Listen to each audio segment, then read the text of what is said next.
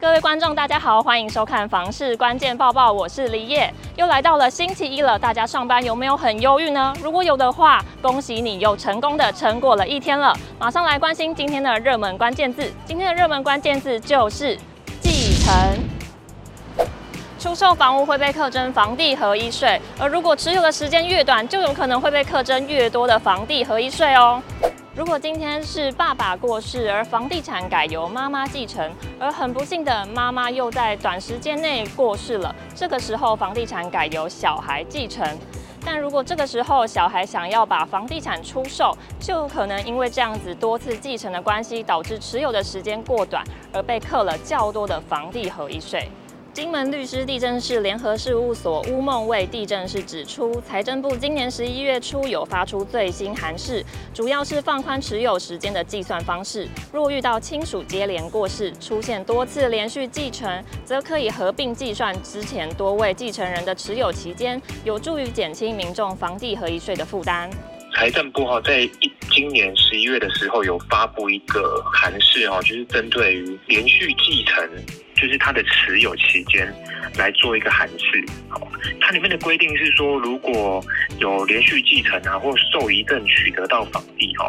可以将连续各式继承啊或受遗赠的被继承人或遗赠人持有的期间合并计算。我这边有一个案例哦，小明的爸爸他在一百零二年那时候，他有买了一间一百一千两百万的房子，就是爸爸后来在一百零七年过世。然后由妈妈来继承这一间房子，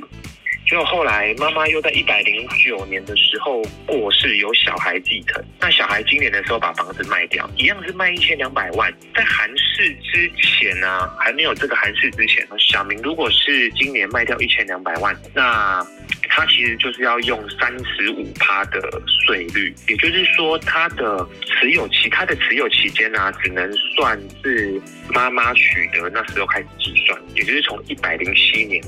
的十二月到今年好的十一月，那算下来大概只有呃四年又十一个月的期间，那。这个期间适用两年到五年的三十五趴，那算下来他要缴的税大概是两百八十万。但如果是以这一次财政部公告的函释来做解释的话，哈，来做计算，他这个持有期间呢，可以拉长到爸爸买入房子的那时候开始计算，然后从一百零二年那时候开始做计算，那一百零二年到一百一十二年，哈。呃的十一月，大概经过了十年又六个月多，所以我们这一次帮他计算是用那个超过十年的税率，用十五趴的税率来做计算哦。那算下来是一百二十万，那跟那个函释前缴的那个两百八十万，差了大概一百六十万。以上就是今天的房市关键报报内容，你还没订阅吗？赶快订阅！没错，就是下面那一个按钮按下去，这样就不会错过重要的资讯喽。